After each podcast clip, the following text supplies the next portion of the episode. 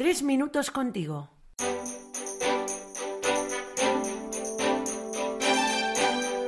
Muy buenas, soy Luis, seminarista, y qué alegría compartir tres minutos contigo. Además, en unas fechas tan señaladas y preciosas como la Navidad y el fin de año. De eso precisamente vamos a hablar con Antonio Sierra, que está terminando medicina y colabora a menudo con jóvenes católicos. Hola Antonio, ¿qué tal? Buenas, Luis. Creo que si hablamos de fin ahora que se acerca Nochevieja, puede ser una buena oportunidad para hablar de los fines, y no solo de los finales. Bueno, como cuando hablábamos de principios, hace justo un año que se publicó el primer podcast de Tres Minutos Contigo. Son palabras que ofrecen dos significados igualmente interesantes. En el caso de los principios, nos referíamos al comienzo de algo y a los valores. En este caso nos referimos al fin de las cosas en el doble sentido de final y finalidad. Eso es. Y qué bonito pasar este fin de año en familia rodeado de los seres que quieres, como hizo el mismo niño Jesús, que llegó a encarnarse para convertirnos en su familia. Ese era precisamente uno de los fines de su encarnación, hacernos familia. Me viene a la cabeza la canción del segundo álbum de Hakuna, Siempre imaginé, que nos recuerda este aspecto de la relación tan esencial y especial que tenemos con nuestro Señor.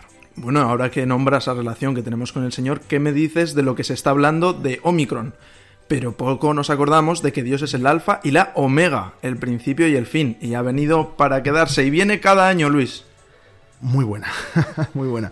Además, como decimos siempre, lo maravilloso, lo que no deja de asombrar, es descubrir ese fin de nuestra vida y de todo en las cosas pequeñas que suceden cada momento.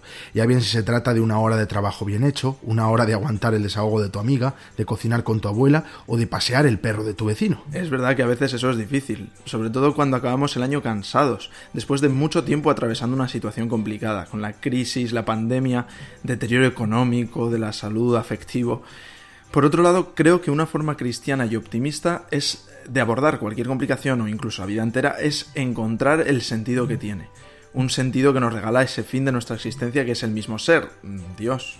Muy metafísico me parece. Sí, tienes razón, me he ido justo hasta el núcleo del asunto.